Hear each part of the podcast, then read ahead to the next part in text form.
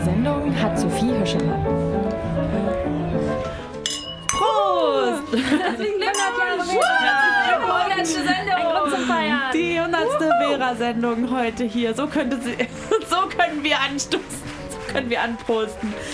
Ihr hört heute einen Rückblick auf ähm, viele vergangene Vera-Sendungen. Ähm, wir haben für euch Aktualisierung mitgebracht. Wir haben aktuelle Infos aus ganz unterschiedlichen Themenbereichen, mit denen wir uns in der Vergangenheit beschäftigt haben, mitgebracht und wollen damit unsere 100. Vera-Sendung ähm, feiern. Vera, das, das Verquerradio für Themen globaler Gerechtigkeit. Ähm, Flucht. Mauern und Grenzen. Verquersabbercamp Utopie. Gefängnisse. Erfolgsnachrichten aus dem globalen Widerstand. Gesellenbaustelle in der Stratze. Abschiebung und Nationalismus. Seebrücke. Mode, Make-up, Massenmörder. Gefängnisse und Armut. Erfolgsnachrichten aus dem globalen Widerstand. Identität. Schwerpunkt Gender. Migration ordnen. Klimagipfel in Paris. Hambacher Todesstrafe. Forst. Identität und Kultur. Konsum und Konsumkritik. Klimabewegung. Hanf. Flucht. Die besten Interviews des Jahres 2015. Weltreise. Obdachlosigkeit. Rassismus. Postwachstum. Wasser. Frauenwahlrecht. Diskriminierung und kritisches Weißsein. Kurdistan. Wasser, wem gehört's? Kolonialismus. Krieg und Saatgut. Frieden. Bunte Stadt, bunte Häuser. Frieden und Krieg. Feminismus. 1. Mai. Mobilität, wer darf wohin? Was ist Glück? Geschlechterdiversität. Kreuzfahrten. Das Kaninchen Puschel. Europas Handel mit Afrika. Gender und Trans. G20-Gipfel in Hamburg. Tschernobyl. Tschernobyl 30 Jahre danach. Solidaritätsgipfel. Atommüll-Zwischenlager. Kirche und Religion. ASA-Programm und internationaler Austausch. Weltflüchtlingstag. Seit dem 11. Juni 2015 machen wir Vera, das Verquerradio. Die erste Sendung war nur eine halbe Stunde lang und lief unter dem Titel Surprise, Surprise auf Radio 98.1. Seit dem 21. Oktober 2015 sind wir alle zwei Wochen zu hören. Gerade gehört habt ihr all die Themen, mit denen wir uns seitdem in unseren Sendungen beschäftigt haben. Mit vielen davon mehr als einmal. Hallo, hier ist Vera, Verquerradio. Ab jetzt alle zwei Wochen immer von 22 bis 23 Uhr. Heute Abend für euch an den Mikros Peter Schulz und Felix Bär. Vera ist eine Sendung, die Lokales mit, mit Globalem zusammenbringt. Wir berichten von Dingen, die sonst oft untergehen und versuchen Menschen, die ungehört bleiben, eine Stimme zu verleihen. Verquer macht seit 2012 Bildungsarbeit zu globalen Fragen mit Schülerinnen, Rentnerinnen und allem dazwischen in ganz Vorpommern. Dabei erleben, hören und lesen wir eine Menge, was zu berichten ist. Darum machen wir jetzt Radio. Ab und zu werdet ihr auch Beiträge von Schülerinnen hören.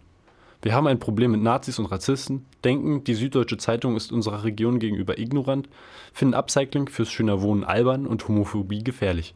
Steile Thesen finden wir gut und werfen gern den Blick über den eigenen Tellerrand in andere Ecken der Welt. Ja, das war die erste Begrüßung in der ersten Vera-Sendung vor mehr als vier Jahren. Ja, damals haben wir noch spät am Abend gesendet. Äh, Die Themen, die uns damals bewegt haben, bewegen uns aber immer noch. Und ihr hört jetzt Musik aus der ersten Sendung.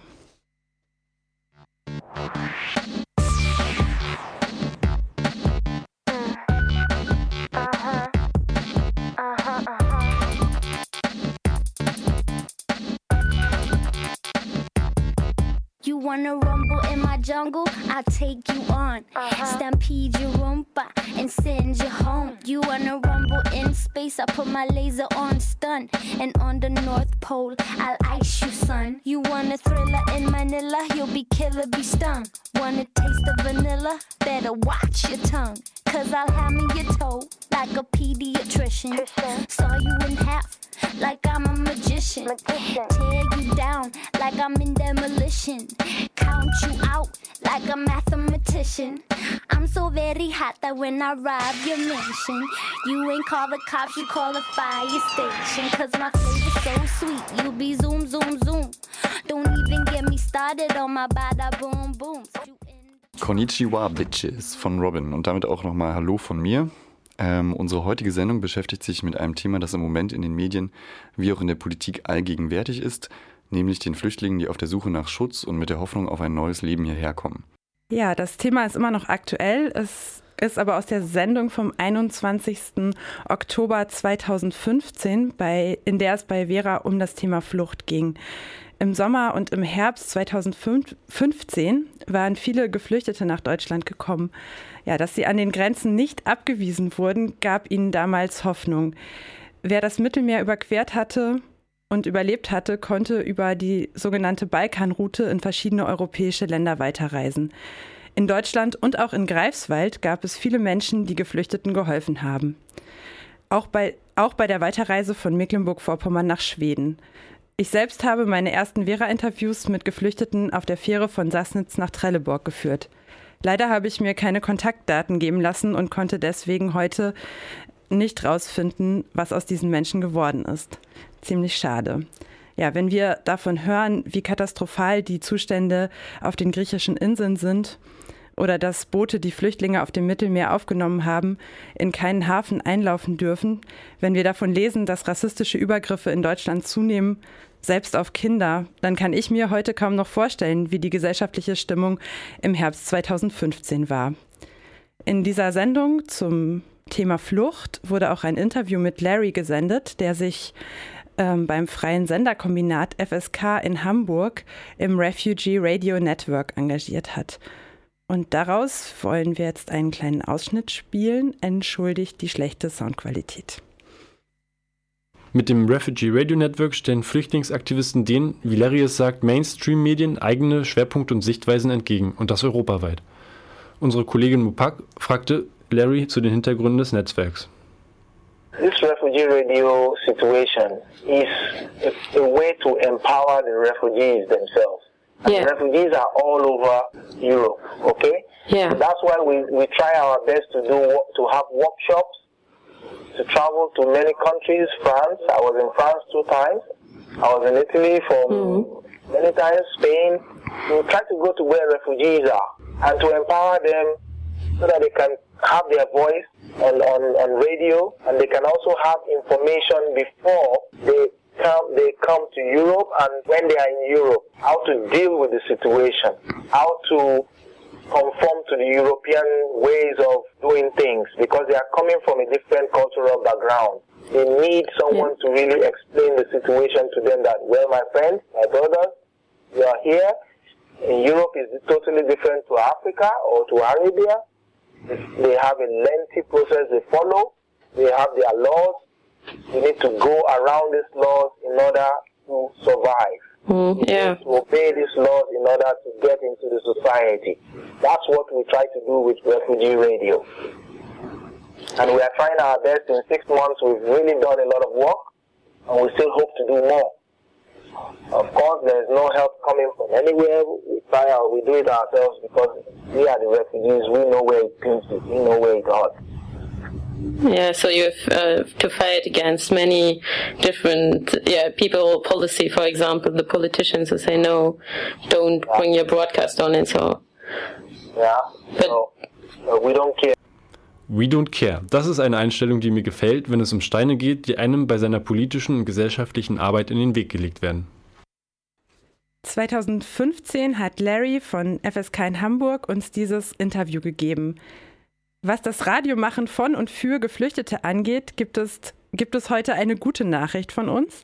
In vielen freien Radios in Deutschland gibt es Refugee-Sendungen und migrantische Redaktionen, die mittlerweile auch gut miteinander vernetzt sind. Das hatte Larry im Interview ja gesagt, dass er sich das wünscht. Wenn ihr in die vielsprachigen Beiträge reinhören wollt, dann könnt ihr das machen unter www.colorfulvoices.net. Da ist so eine Zusammenstellung von all den Redaktionen und mit dabei sind zum Beispiel Common Voices aus Halle, Falafels und Krauts aus Leipzig oder Immigration Broadcast aus Nürnberg.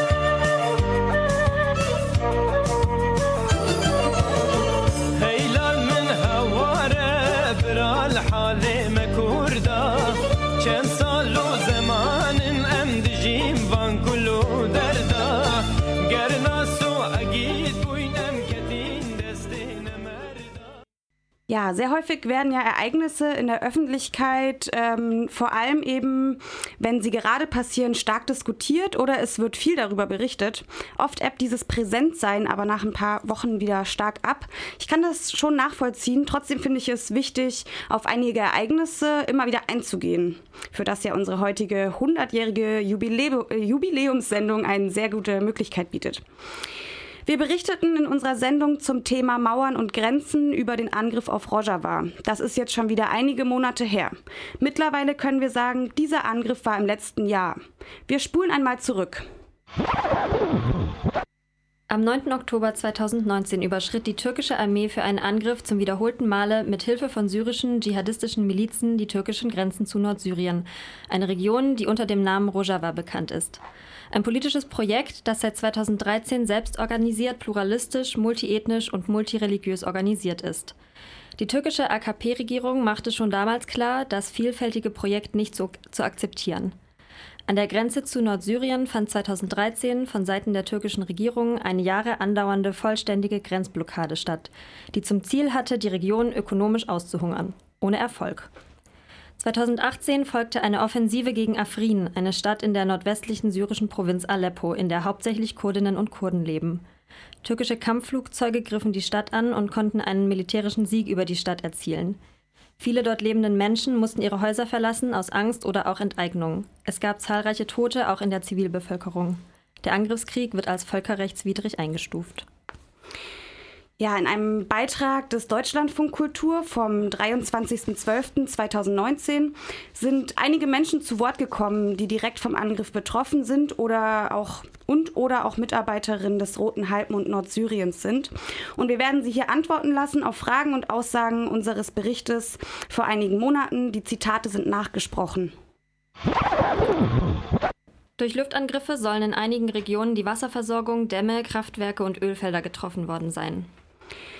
Fee Baumann, eine Projektmanagerin für den kurdischen Roten Halbmond Nordsyriens, sagte vor einigen Wochen, Eins der größten Probleme ist, dass immer noch das, Haupt, das Wasser-Hauptversorgungsrohr nicht funktioniert. Das wurde bei einem Angriff der Türkei beschädigt. Das heißt, wir haben jetzt weit mehr als 700.000 Menschen, die ohne eine adäquate Wasserversorgung sind. Das Rohr oder die Beschädigung ist in einem Bereich, der von der Türkei besetzt ist. Das heißt, von hier aus können wir nichts machen. Die Türkei muss das reparieren, damit wir die Leute wieder mit adäquatem Wasser versorgen können. Die am 9. Oktober durchgeführte und anhaltende Militärinvasion mit dem zynischen Namen Operation Quelle des Lebens forderte schon viele Tote und löst eine erneute Geflüchtetenbewegung aus. Schon in den ersten 48 Stunden des Angriffs sollen 100.000 Menschen ihre Wohnorte verlassen haben, um zu fliehen. Das völkerrechtswidrig erkämpfte Gebiet ist nun ein etwa 30 Kilometer tiefer und mehr als 100 Kilometer breiter Landstreifen entlang der türkischen Grenze zwischen den Städten Tel Abyad und Ras Ain. Er soll laut der türkischen Regierung eine Sicherheitszone darstellen. Dazu sagte Gian Amer zu Deutschlandfunk, ich denke, es ist keine Sicherheitszone, denn die meisten Menschen hier sagen, wir können nicht zurück, trotz aller Schwierigkeiten in Lagern, in Schulen, wo es derzeit kalt ist. Wir wollen jetzt nicht zurück. Wenn diese Zone sicher wäre, würden sie bestimmt zurückgehen. Daher denke ich auch nicht, dass es eine Sicherheitszone ist. Am 19. Dezember sollen drei Kinder in der sogenannten Sicherheitszone bei einem Autobombenanschlag ums Leben gekommen sein, wie Deutschlandfunk berichtete. Das, das, Auswärtige Amt bestätigte in einem Medienbericht, dass die deutsche Regierung in Zukunft keine neuen Waffenlieferungen an Ankara genehmigen werde.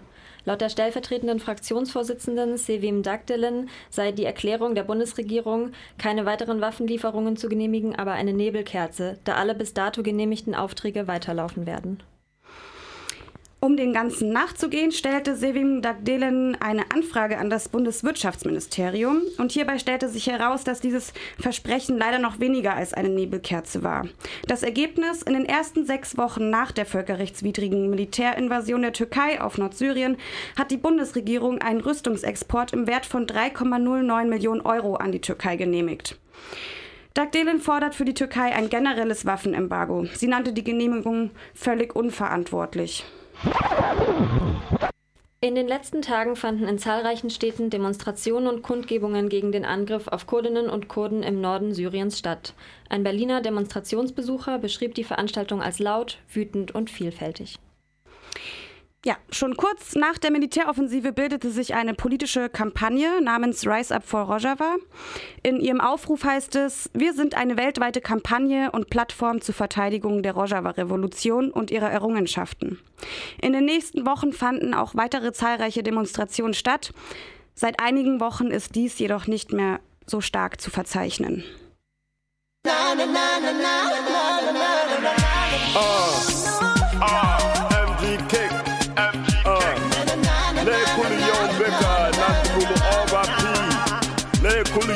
refugee. Let Coolio IDP. Nancy J on the beat. JBC. Uh huh,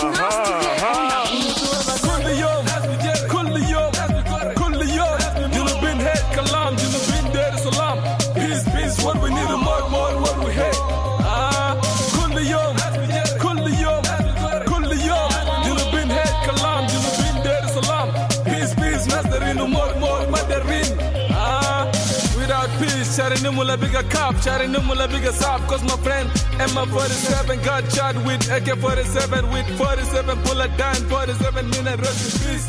Emma 47 peace is what we need, we need peace. Inshallah, one day Rabuna Sudan. Auch in den letzten Jahren bei Vera haben wir uns immer viel Mühe gegeben, euch auch Informationen über die Musik, die wir hören, zu geben. Ähm, de, ähm, vor dem Beitrag zum Thema Rojava haben wir das Lied Hey Limin von Hassan Sharif gehört. Hassan Sharif wurde 1969 in Südkurdistan geboren. Er soll seit seiner Kindheit ein Fan kurdischer Lieder gewesen sein und begann schon früh selbst Musik zu spielen. 1993 veröffentlichte er seine eigene Kassette mit dem Namen ähm, Ceretia, was The Lion's Mountain bedeutet. Der Song, den wir hören, ähm, hieß Hayley Mean. Ja, und eben gerade haben wir ähm, den äh, haben wir MG Kick featuring Lural mit dem Song Kuluyom gehört. Kuluyom heißt jeden Tag. Lural ist ein südsudanesischer Rapper, der in Baltimore aufgewachsen ist und zum Unabhängigkeitsreferendum im Jahr 2011 in den Südsudan zurückgekehrt ist. Wie auch andere Musikerinnen seiner Generation im Südsudan fordert er mit seiner Musik die Politikerinnen zum Frieden auf. Er nimmt politisch Stellung und prangert die Regierung an, sich auf, der, auf Phrasen wie Wir sind eine neue Nation auszuruhen, statt sich um Infrastruktur wie den Zugang zu Trinkwasser oder Elektrizität im Land zu kümmern. Er befindet sich mit seinen Texten immer an der Grenze des Sagbaren in einem Land, dem Kritik an der, in dem Kritik an der Regierung leicht im Gefängnis ähm, enden kann. Mit der Eroberung des Nordsudans durch das zum Osmanischen Reich gehörende Ägypten in der ersten Hälfte des 19. Jahrhunderts wurde im Südsudan die Sklavenjagd auf grausame Weise intensiviert. Später, unter anglo-ägyptischer Kolonialherrschaft, wurde der Süden wirtschaftlich weitestgehend abgegrenzt und auch in der unabhängigen Republik Sudan wurde der Süden systematisch wirtschaftlich benachteiligt, indem zum Beispiel vorhandene Ölreserven direkt in den Norden geleitet wurden und aus demokratischen Prozessen ausgegrenzt. Ähm, ja, das war ein Ausschnitt aus unserer Sendung ähm, aus dem November 2017. Wir berichteten ähm, im Rahmen der Sendung über Unabhängigkeiten, auch über die Unabhängigkeit und den dieser folgenden Bürgerkrieg im jüngsten Staat der Welt, dem Südsudan. Ein Krieg, der etwa vier Millionen Menschen zur Flucht zwang und Hunderttausende das Leben kostete. Etwa die Hälfte der Bevölkerung ist heute im Südsudan von Nahrungsmittelunsicherheit betroffen. Im September 2018 einigten sich nun die Konfliktparteien auf ein Friedensabkommen, doch dieses steht derzeit noch auf sehr wackeligen Füßen. Bis zum November 2019, also etwa ein Jahr später, hätten sie eine bilden, Übergangsregierung bilden sollen, sind daran bisher jedoch gescheitert. Jetzt gibt es noch eine 100-Tagesfrist, um in diesem Punkt weiterzukommen. Die Frist endet im Februar diesen Jahres. Schon als wir vor über zwei Jahren über die Situation im Südsudan berichteten, war sichtbar, dass es bei dem Krieg nicht wirklich um ethnische Konflikte, sondern um den Zugang zu Macht und Ressourcen und vor allem den reichen Ölvorkommen im Südsudan geht. Im September 2019 kam der Report The Taking of South Sudan heraus, zusammengestellt vom Recherchenetzwerk The Century und finanziert vom Enough Project des Hollywood-Schauspielers George Clooney und des Menschenrechtsaktivisten John Prendergast. In our last press conference that we did two years ago, we exposed government officials in South Sudan for their corruption. These governments and these government officials did not act alone. They received money, oil, transportation, and weapons from a vast array of people and corporations all over the world who have profited from this crisis. Der Bericht zeigt auf, wie auf unterschiedliche Weise internationale Akteure den Krieg anheizen und gleichzeitig von ihm profitieren konnten. Hier einige Beispiele aus dem Report, die die Möglichkeiten, Profit aus dem Krieg zu schlagen, plastisch machen. Das größte multinationale Ölkonsortium im Südsudan, Da Petroleum Operating Company, ähm, an dem zum Beispiel die China National Petroleum Corporation 41 Prozent hält, hat Milizen der Regierung mit Kraftstoff versorgt genau in den wichtigen Ölregionen. Zeitgleich begangen eben diese Milizen schwere Verbrechen an der Zivilbevölkerung. Zur Brutalität des Krieges hat mit Entführung, Erschießung und willkürlichen Verhaftungen auch der Nationale Sicherheitsdienst des Südsudans erheblich beigetragen. Er war bekannt für die Menschenrechtsverletzungen gegenüber der Zivilbevölkerung. Das hielt zahlreiche internationale Firmen nicht davon ab, mit diesem Geschäfte über Hubschrauber oder Waffen abzuschließen. Umfangreich waren auch die Versuche, Geschäftspartnerschaften mit Mitgliedern der südsudanischen Regierung aufzubauen und Geschäfte abzuwickeln, die vom Präsidenten Kiir sehr begrüßt wurden. Zwei britische Geschäftsleute gründeten mitten im Krieg eine Ölgesellschaft zusammen mit einem südsudanesischen Leutnant, der beschuldigt wird, Kindersoldaten rekrutiert zu haben. Chinesische Investoren haben zusammen mit der Tochter des Präsidenten eine Firma gegründet und umfangreiche Schürflizenzen erhalten, Kurze Zeit später fiel die südsudanesische Armee in die entsprechende Region ein, zerstörte Dörfer, vergewaltigte Frauen und hinterließ tausende, hinterließ tausende Menschen auf der Flucht. Eine Schlüsselrolle in den Regierungsgeschäften hat ein mit der Regierung eng verbundener sudanesischer Geschäftsmann. Er erhielt nahezu jeden Lieferauftrag der Regierung, von der Linse hin ähm, bis zu Traktoren. Im Zeitraum des Krieges baute er sich ein internationales Imperium auf. Der Bericht zeigt detailliert die Geflechte der internationalen Beziehungen und Profiteure des Krieges und ermittelt zahlreiche weitere Beispiele. Denjenigen, die sich näher hierfür interessieren, empfehle ich die Lektüre unter thesentry.org. Es ist ein interessanter Bericht, auch wenn das Ziel der Recherchegruppe The Sentry sicherlich diskutabel ist. Sie kritisieren nicht den Finanzmarkt grundsätzlich, sondern möchten diejenigen, die von Gewalt profitieren, aus dem internationalen Finanzsystem ausstoßen. Mir stellt sich die Frage, wer dann eigentlich noch übrig ist.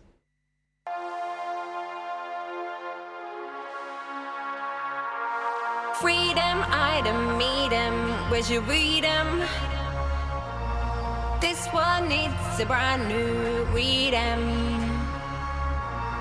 Weed and the key, weed and the key into life. Let's beat them. We them smartphones don't beat them.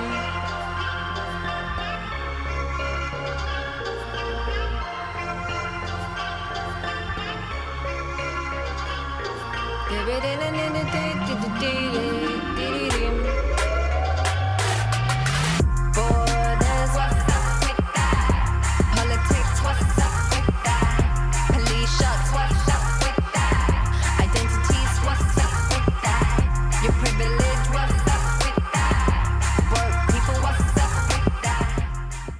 Zu diesem Song muss ich nicht viel sagen. MIA mit Borders, ihr kennt ihn schon. Äh, Er darf natürlich in unserer 100. Sendung nicht fehlen. Ihr hört gerade Vera, die Verquer-Radiosendung, heute zum 100. Mal. Und wir haben euch heute verschiedene Themen aus den letzten vier Jahren mitgebracht, die uns besonders beschäftigt haben und zu denen wir euch ein Update geben. Ihr könnt Vera ja jeden zweiten Donnerstagmorgen um 9 Uhr in der Karaden-Kalenderwoche beim NB Radiotreff hören, zu hören dann auch in Malchin und Greifswald und außerdem jeden ersten und dritten Mittwoch im Monat um 18 Uhr bei Radio Loro. Und wenn ihr mal eine Sendung verpasst habt, dann könnt ihr sie nachhören in der Mediathek der Landesmedienanstalt MV und auf unserer Internetseite. Und jetzt geht's weiter mit unserer 100. Sendung, für die wir heute ziemlich viele von unserem Vera-Team zusammengeholt haben, nämlich Katriona, Laura, Sarina, Franzi, Nora und ja, ich bin Sophie. Ja, ich bin Franziska. Ich wurde gerade schon ähm, auch angekündigt, dass ich mit hier bin und ich bin seit dem Sommer 2019 Mitglied in der Vera-Redaktion. Ich habe heute auch einen Beitrag mitgebracht und zwar zum Thema Rassismus. Damit beziehe ich mich im Gegensatz zu meinen Vorrednerinnen nicht auf eine konkrete vergangene Vera-Sendung, sondern im Grunde auf sehr viele. Denn Rassismus spielt in vielen Bereichen, zu denen wir schon Sendungen gemacht haben, ähm, eine Rolle. Beispielsweise zum Thema Kolonialismus, Mobilität, Migration und Flucht, um nur einige zu nennen. Konkret widme ich meinen heutigen Beitrag dem Problem des Alltagsrassismus in der weißen deutschen Mehrheitsgesellschaft. Und da das ja heute eine sehr persönliche Sendung ist, möchte ich euch kurz die Geschichte erzählen, wie ich zu der Idee für diesen Beitrag kam. Es begann nämlich damit, dass wir kurz vor den Weihnachtsferien bei Verquer ein Argumentationstraining hatten. Und dabei lernte ich Strategien kennen, mit denen ich rassistischen Äußerungen in Alltagssituationen begegnen kann. Im geschützten Rahmen probierten wir Teilnehmerinnen diese dann auch noch aus. Dann kamen die Weihnachtstage und, wenig überraschend, bot sich gleich ein Anlass, das neu Gelernte anzuwenden. Verwandte von mir verwendeten das N-Wort, obwohl ich sie in der Vergangenheit schon mehrfach darauf hingewiesen hatte, dass man dieses Wort heutzutage nicht mehr verwendet. Im Argumentationstraining hatte ich für mich festgehalten, dass es gut ist, die jeweilige Diskriminierungsform auch mal konkret zu benennen. Also sagte ich zu meinem Verwandten, dieses Wort stammt aus der kolonialen Vergangenheit, wo schwarze Menschen ausgebeutet, vertrieben, versklavt und ermordet wurden und ist deshalb extrem rassistisch. Daraufhin lautete die Antwort, bloß weil ich N sage, bin ich doch kein Rassist. Als, an dieses Gespräch erinnerte ich mich, als ich dann wenige Tage später im Zug saß und in meiner Urlaubslektüre las. Das war das Buch der Autorin Noah So und trägt den Titel Deutschland schwarz-weiß und gilt, so steht es im Klappentext, seit seiner Erstauflage 2008 als Standardwerk für die Lehre und Diskussion über strukturellen Rassismus in Deutschland. Zu der eben geschilderten Situation schreibt die Autorin. In Deutschland herrscht starke Verwirrung darüber, was Rassismus im Alltag denn nun ist. Die Mehrheit will glauben, dass Rassismus eine körperliche Gewalttat ist und von Menschen begangen wird, die nicht zur Mehrheit gehören. Die Wirklichkeit sieht jedoch anders aus. Wir alle sind ständig umgeben von allen möglichen Äußerungen von Rassismus. Außerdem klärt Noah So über einen weiteren Irrtum auf. Sie schreibt, es herrsche hierzulande tatsächlich immer noch die Meinung vor, Rassismus sei nicht vorhanden, wenn die, die ihn ausüben, es nicht so gemeint hätten. Dementsprechend wird der Rassismusvorwurf häufig mit reflexhafter Eingeschnapptheit beantwortet. Jetzt darf man nicht mal mehr das und das sagen. Was sie tatsächlich meinen, ist Folgendes. Sie wollen keine Reaktion auf ihre verbalen Entgleisungen erhalten und sich noch viel weniger den möglichen Konsequenzen stellen. Einige gebrauchen das N-Wort und sind beleidigt, wenn sie dann rassistisch genannt werden. Also noch einmal, rassistische Inhalte und Ausdrücke sind nie in Ordnung. Wie man sich dagegen politisch korrekt und diskriminierungsfrei ausdrückt, erklärt uns die Autorin jetzt selbst. Natürlich sollte man jeden Menschen immer genauso nennen, wie er oder sie es selbst für sich ausgesucht hat. Wichtige Begriffe. Schwarz. Die politisch korrekte und vor allem selbstgewählte Bezeichnung für schwarze Menschen. Weiß. Die politisch korrekte Bezeichnung für weiße Menschen. People of Color, kurz POC. Eine selbstbestimmte Bezeichnung von und für Menschen, die nicht weiß sind. Mit dem Konzept People of Color setzt man erstmals voraus, dass Menschen, die nicht weiß sind, über einen gemeinsamen Erfahrungshorizont in einer mehrheitlich weißen Gesellschaft verfügen. Anders als etwa colored, was farbig heißt oder farbige, das eine von Weißen gewählte und koloniale Zuschreibung ist, sind People of Color in erster Linie People, also Menschen. Der Ausdruck People of Color wird im akademischen Umfeld benutzt und ist in vielen englischsprachigen Ländern eine gängige und politisch korrekte Bezeichnung. In Deutschland hat sich der Begriff im Alltag noch nicht durchsetzen können, was daran liegen mag, dass er lang und englisch ist. Wer ist schwarz und wer ist weiß? Ganz einfach. Alle, die sich als schwarz definieren, bezeichne ich in diesem Buch als Schwarze, alle Weißen als Weiße. Schwarz zu sein ist nichts, was man wirklich ist, sondern steht für gemeinsame Erfahrungen, die man in der Gesellschaft gemacht hat. Weiße können daher nicht bestimmen, wer schwarz ist und wer nicht. Denken Sie jetzt, ja, aber die Bezeichnung schwarz ist doch irgendwie nicht richtig. Sie können aus verschiedenen Gründen schwarz unangemessen finden weil sie unterschwellig finden, schwarz zu sein sei etwas Negatives. Begeben Sie sich sofort in psychologische Betreuung. Weil sie finden, sie werden dazu gedrängelt, einen Begriff zu akzeptieren, den sie selbst aber gar nicht wählen würden. Man nennt das Selbstbenennungsrecht und sie sind gewöhnt, es nicht respektieren zu müssen. Oder weil sie glauben, dass niemand echt schwarz ist, sondern eher mehr so braun. Hm, Weiße sind rosa, aber niemand sagt ihnen deswegen, wie sie sich nennen sollen. Und das ist auch gut so. Ja, aber wie soll ich dann jemand nennen, der so halb schwarz ist? Wie wär's mit Tanja? Haben Sie schon mal in einem Café gesessen und wenn Sie einen Weißen beschreiben wollten, gesagt, Du, guck mal, der hellbeige da, neben dem Typen, der mehr so ins Rötliche geht, der mit den rosa Punkten auf dem Arm. Weiße haben die lustigsten Spektren an Hautfarben. Wir benennen diese Farbnuancen aber trotzdem nie, weil wir es so gelernt haben. Wir haben gelernt, eine weiße Person immer so zu beschreiben. Der Typ da hinten mit der langen Nase, den blondierten Haaren, den blauen Turnschuhen Mitte 40. Die Menschen zu benennen und eigenmächtig in Grüppchen einzuteilen, ist ein weißes Privileg. Vielen ist das jedoch gar nicht klar. Sie haben sich bisher gar nicht damit auseinandergesetzt, dass sie Weiße sind, also auch zu einer besonderen gesellschaftlichen Gruppe gehören. Dass es bei der ganzen Sache um Macht geht, bemerkt man anscheinend eher, wenn man einer Gruppe angehört, die auf eine Art benannt wird, die für sie nicht akzeptabel ist. Fremddefinition ist auch Fremdbestimmung. Ich habe auch noch einen Song passend zum Thema mitgebracht und zwar von Ebru Düsgün, besser bekannt ähm, als Ibo unter ihrem Künstlerinnennamen. Das ist eine deutsche Rapperin mit kurdischen Großeltern.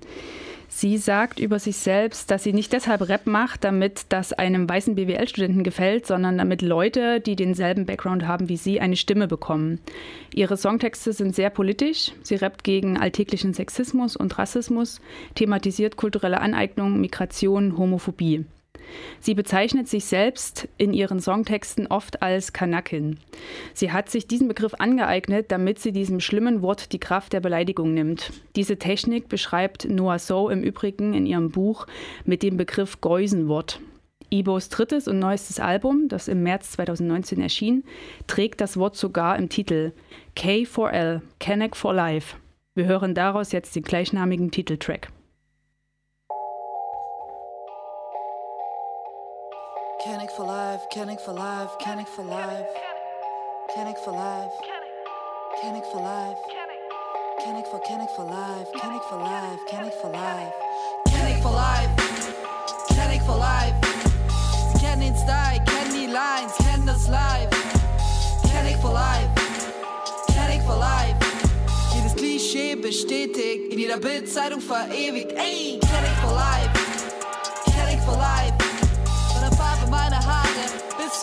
Meiner Nikes. Ey, Canic for life. Canic for life. Mein Tribe, mein Clan Island. Meine Cousinen, meine Cousins. Meine Cousinen, meine Cousins. Meine Familie, meine Gang. Tut mir leid, nein, wir sind keine Friends,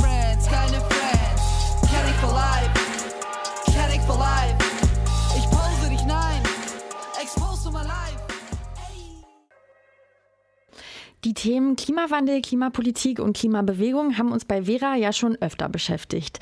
Die letzten Sendungen zum Beispiel zu dem Thema, vor allem zu globalen Klimakämpfen, haben wir im letzten November gesendet. Aber auch schon in der Anfangszeit von Vera im Dezember 2015 berichteten wir in unserer damals fünften Sendung zum Thema Klimawandel und die Rolle der Kohleenergie. Anlass war damals die Klimakonferenz in Paris. Als unsere Sendung ausgestrahlt wurde, war das Pariser Klimaabkommen noch nicht formuliert und unterzeichnet und sollte dann später noch als historischer Erfolg gefeiert werden. Damals hörten wir auch O-Töne vom Global Climate March in Berlin eine von vielen Protestaktionen weltweit, wohl die damals größte Klimamobilisierung, die die Welt bis zu dem Zeitpunkt gesehen hatte.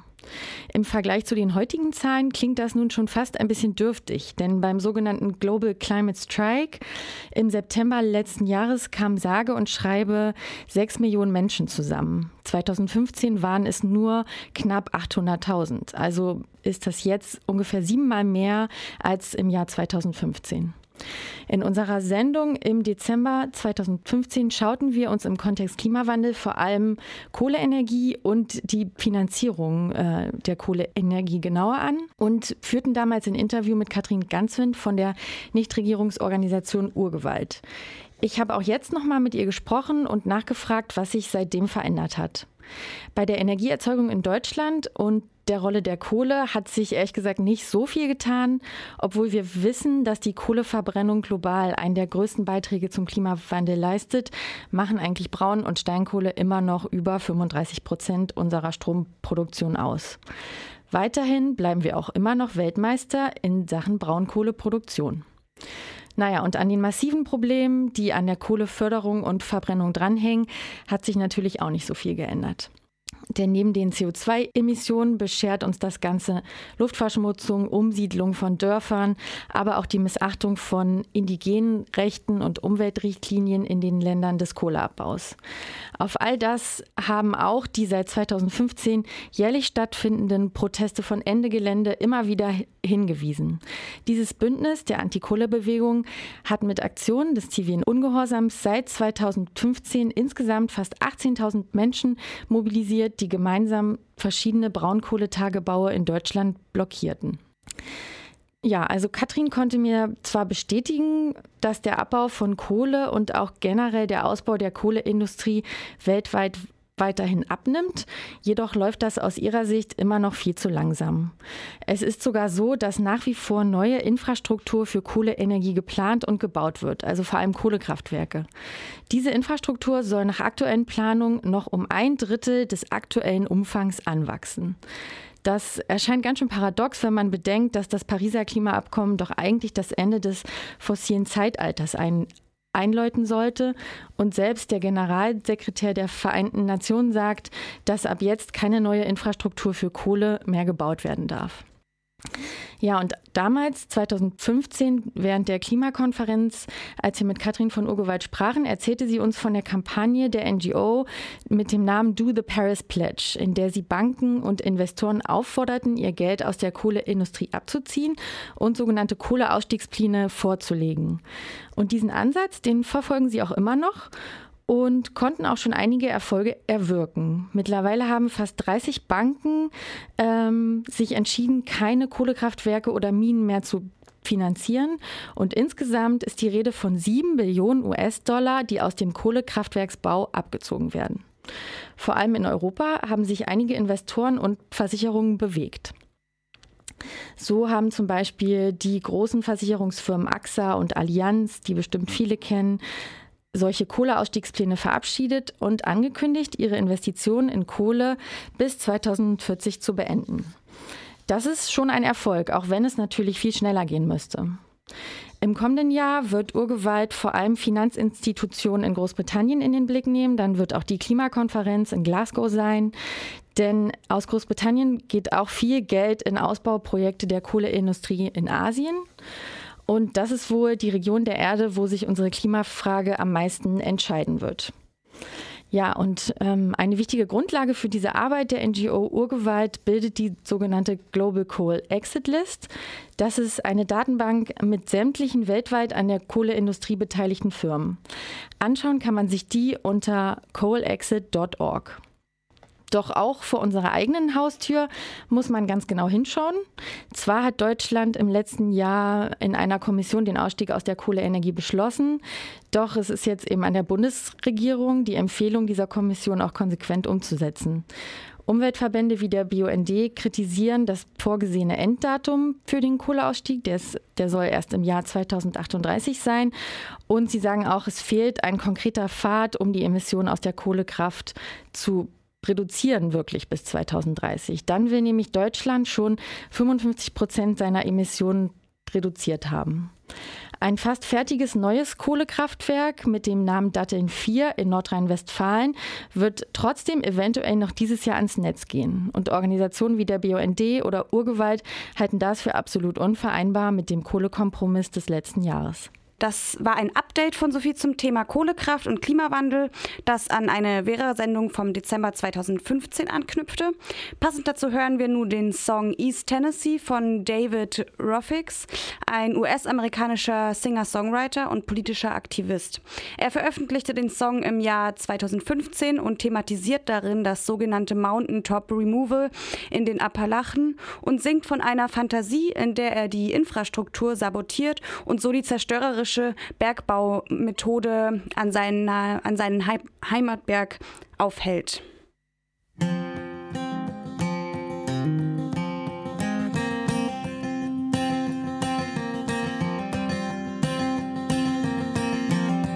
I grew up on this mountain, came back here to dwell.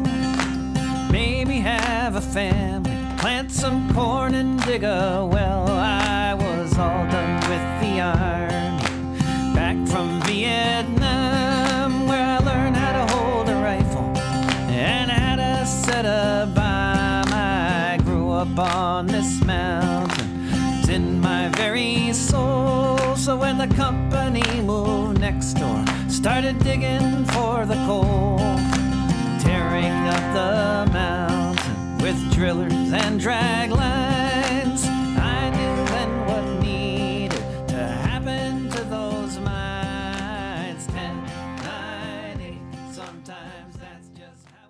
Ja, hallo auch nochmal von mir zur 100. Sendung von Vera. Was mir besonders in Erinnerung geblieben ist, seit ich bei Vera dabei bin, ist unsere Kooperation mit dem Arbeitskreis kritischer Juristinnen, kurz AKJ. Ende März bzw. Anfang April letztes Jahr waren wir hier mit Frauke und Peter vom AKJ im Studio und haben mit ihnen über die geplanten Verschärfungen der Polizeigesetze in Mecklenburg-Vorpommern gesprochen.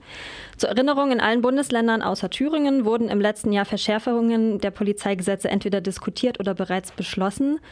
Diese Gesetze regeln in allen Bundesländern, was die Polizei bei ihren Ermittlungen so tun darf. Es geht dabei nicht um das Aufklären von bereits begangenen Straftaten, sondern um die Prävention von Straftaten, die vielleicht in der Zukunft passieren könnten. In Mecklenburg-Vorpommern sprechen wir vom Sicherheits- und Ordnungsgesetz kurz SOG.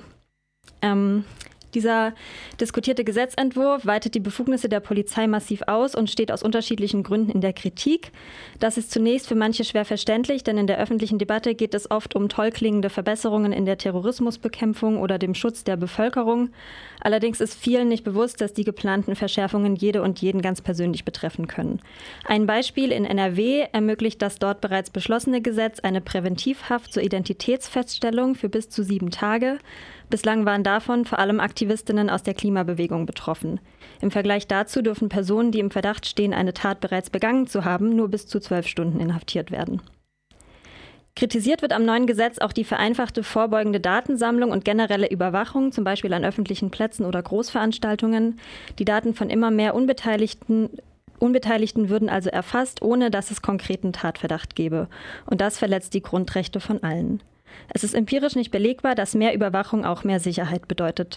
Gleichzeitig wird befürchtet, dass eine Vereinfachung von zum Beispiel Überwachung und vorsorglicher Inhaftierung rassistische Ermittlungen verstärkt. Seit wir letztes Jahr in unseren Sendungen darüber gesprochen haben, was denn genau geändert werden soll und welche Kritik es gibt, ist einiges passiert. Die gute Nachricht ist, bisher wurde der Gesetzesentwurf nicht beschlossen. Maßgeblich dazu beigetragen hat das Bündnis sogenannte Sicherheit. Wir hatten in unseren Sendungen auch schon kurz über dieses Bündnis gesprochen. Offiziell aufgetreten ist es jedoch erst danach und hat seitdem einiges bewirkt. Es gab unterschiedliche Informationsveranstaltungen und Podiumsdiskussionen in ganz MV. An Demonstrationen in Greifswald, Schwerin, Rostock und Neubrandenburg nahmen mehrere hundert Menschen teil. Und im August und September war das Bündnis vom Innen- und Europaausschuss des Landtags eingeladen und konnte im Rahmen einer Sachverständigenanhörung zu den geplanten Änderungen Stellung nehmen. Die wichtigste Forderung dieses Bündnis ist es, dass Demokratie und Freiheit nicht für Angst und sogenannte Sicherheit geopfert werden dürfen. Deshalb fordert das Bündnis Transparenz und Verständlichkeit der Gesetze, Erlaubnis zur Überwachung nur für tatsächlich gefährliche Personen und insbesondere auch eine unabhängige Kontrollinstanz der Polizei. Diese letzte Forderung scheint die Landesregierung Presseberichten zufolge auch nachzukommen. Eine Stellungnahme dazu veröffentlichte das Bündnis in der aktuellsten Pressemitteilung vom 10. Dezember. Auf der Webseite sogenannte Sicher sogenannte-sicherheit.org könnt ihr diese Informationen und detaillierte Forderungen nachlesen und über aktuelle Entwicklungen informiert bleiben. Dort wird auch die Kritik an den geplanten Gesetzen übersichtlich und leicht verständlich erklärt.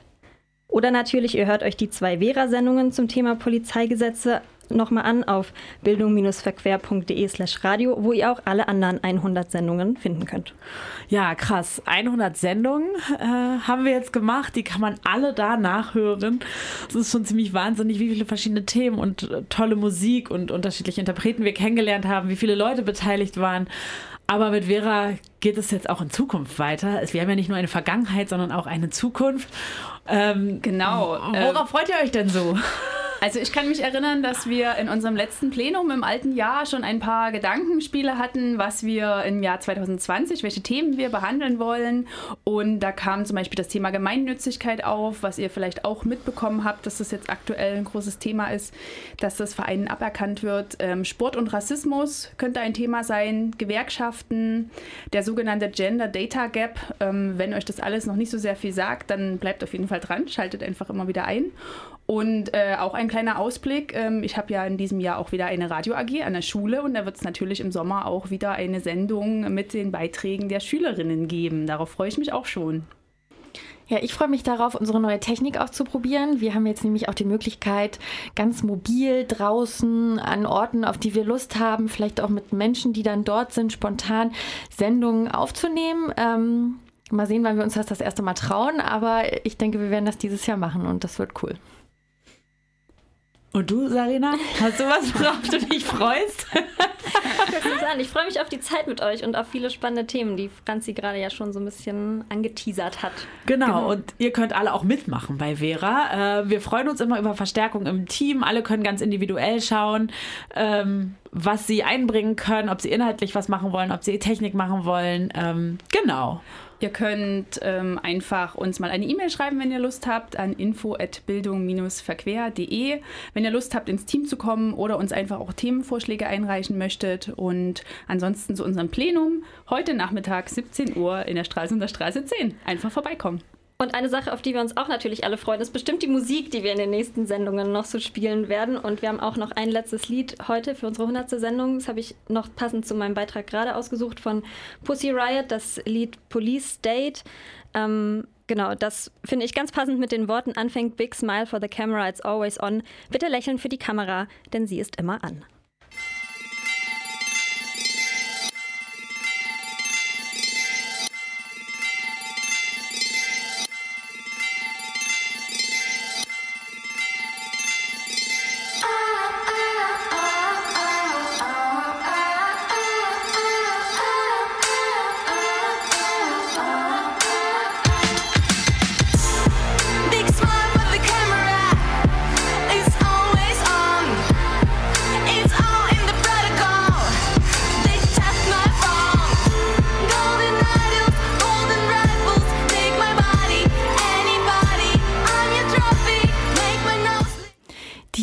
Verantwortung für diese Sendung, die ihr gerade gehört habt, hat Sophie Hüschelmann.